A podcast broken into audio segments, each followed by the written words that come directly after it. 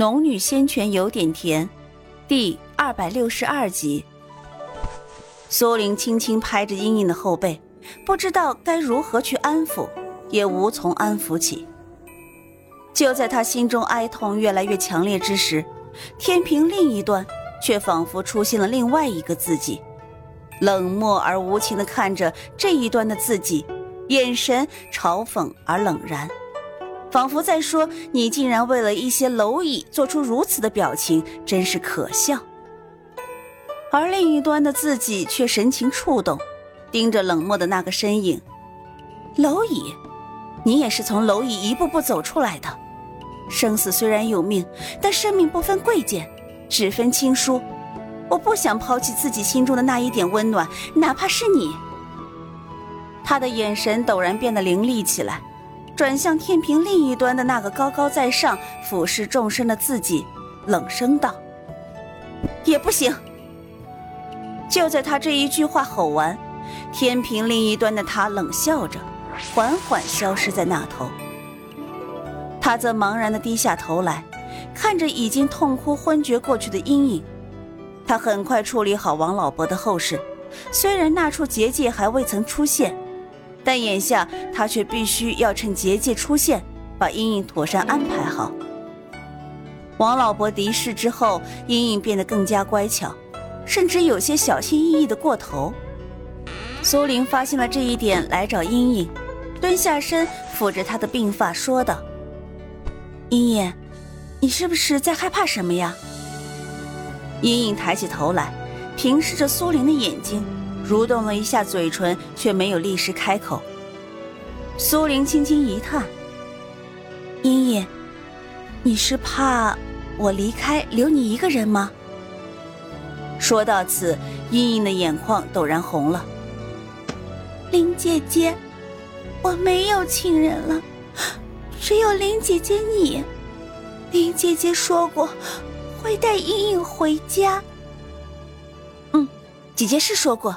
所以，茵茵不用害怕，你以后就是我的妹妹。茵茵眼眶中滑出泪水。可是，可是姐姐又说，暂时不能带茵茵走。嗯，姐姐是说过，因为姐姐还有一件事情没有办好，若是带上茵茵，会有危险。苏玲轻声说道。姐姐会把茵茵安排在一户人家好好生活，等姐姐的事情了结，就来接茵茵，好不好？茵茵失去了唯一的亲人，性子变得有些谨小慎微。她扭扯着苏玲的手臂不说话，却看得出来十分的不舍。可是苏玲要去办的事情危险重重，且不说茵茵是个凡人，就算是茵茵是修士。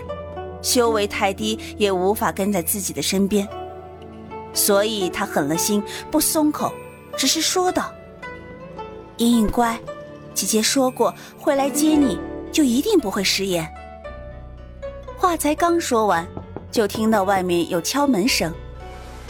茵茵条件反射地抓紧了苏玲的衣裳，苏玲暗叹一声，牵起茵茵的手，朝院子外走去。打开院门。却见一个容长脸、皮肤白净的妇人站在外面，目光温和，看起来性子颇好。女人先是朝着苏玲点了点头，目光很快落到了茵茵身上。茵茵抓着苏玲的袖子，往她身后挪了几步，似乎不想被妇人这样瞧。姑娘，这孩子看起来十分乖巧。我和丈夫没有孩子，一定会把她当亲生的来疼爱的。妇人轻声说着，目光却落在茵茵身上，似乎害怕吓着她。苏玲点了点头，茵茵只是暂时托你们照看，我也希望你们能把她当亲生的看待。先进门来吧。哎，妇人应了一声，便进了门。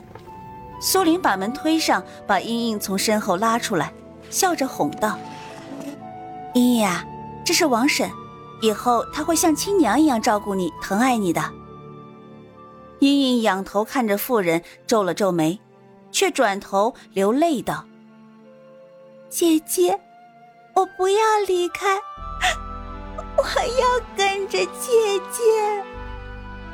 苏玲明白他无意之下对自己生出的依赖之情，可是此地离红鸾星有数年的路程，他无法专门送他回去一次，所以只能让他在此等自己。茵茵乖，姐姐不会离开太久的，少则一两年，多则三五年，必然会回来接茵茵你回家，好吗？茵茵不再说话，只是低声哭泣。苏玲的心中也不太好受，可眼下她若是心软，对茵茵或对自己都是有害而无利。未来的路有多凶险，她都无法预知。他只好硬着心肠，转头看向那妇人：“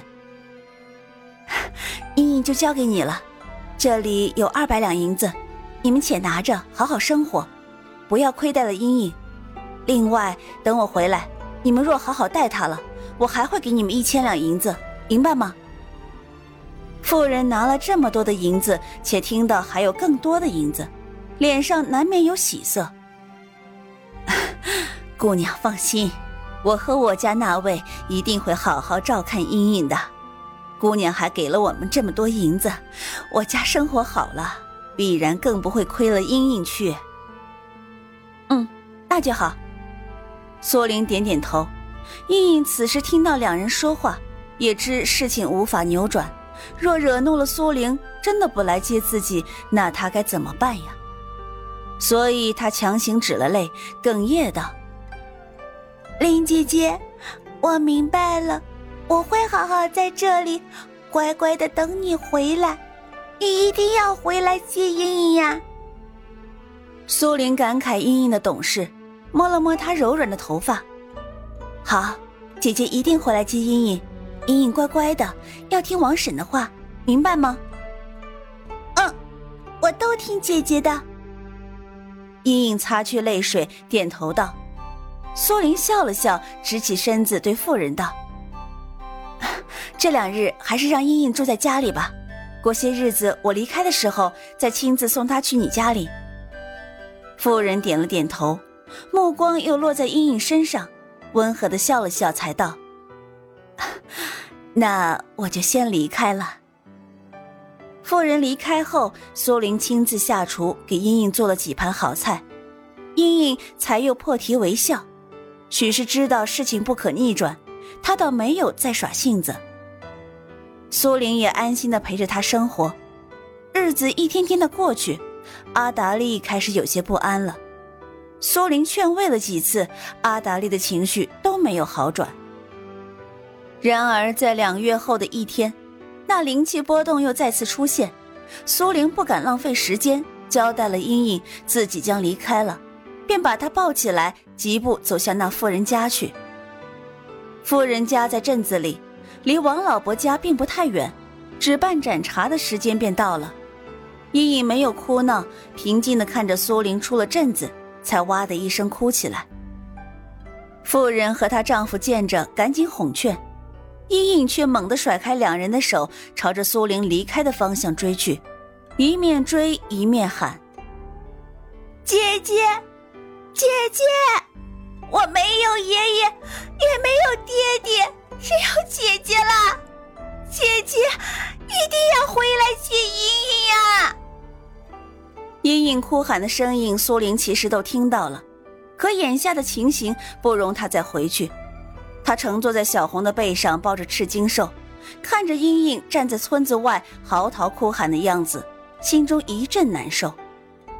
他转过头，强迫自己不去看，而是把阿达利从袖子里掏出来。待会儿我们进了结界，你知道怎么出去吗？阿达利点了点头。嗯。神木母体那里是阵眼，但没有足够的法力，也不能出去。苏玲点了点头，眼下的情况，她也唯有放手一搏了。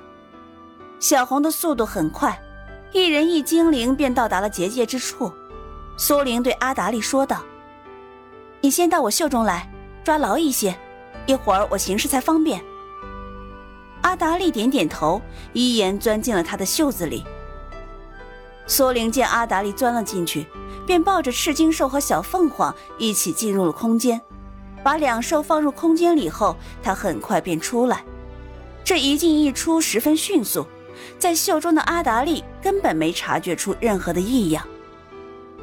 苏玲呼了口气，祭出魂蝶，结界在魂蝶的作用下一点点的变得薄弱，令他看清了结界内的景象。可在看到这些景象的时候，却令他倒吸了口气。青木黑曜都在，还有不少化元期的修士。他就知道阿达利的失踪，水妙一不会罢手，原来早守在结界中了。之所以不曾出现在这颗星球上，恐怕也是如今水妙一法力受限，无法打通传送阵的原因。魂蝶扇动翅膀间，星星点点洒落在每个人的身上，时间一瞬间凝固下来。苏玲迅速的朝神木所在的位置飞去。阵眼，阵眼在哪里？他飞到神木旁，一时间却不知道该如何更进一步。他立马唤出阿达利，用灵气解了他身上受魂蝶的影响。阿达利晃着脑袋回神时，看到周围众多修士，惊了一惊，却听苏玲道：“阿达利，快说怎么离开。”阿达利赶紧回头，指了那神木下方的一个圆盘。把你的灵气灌入。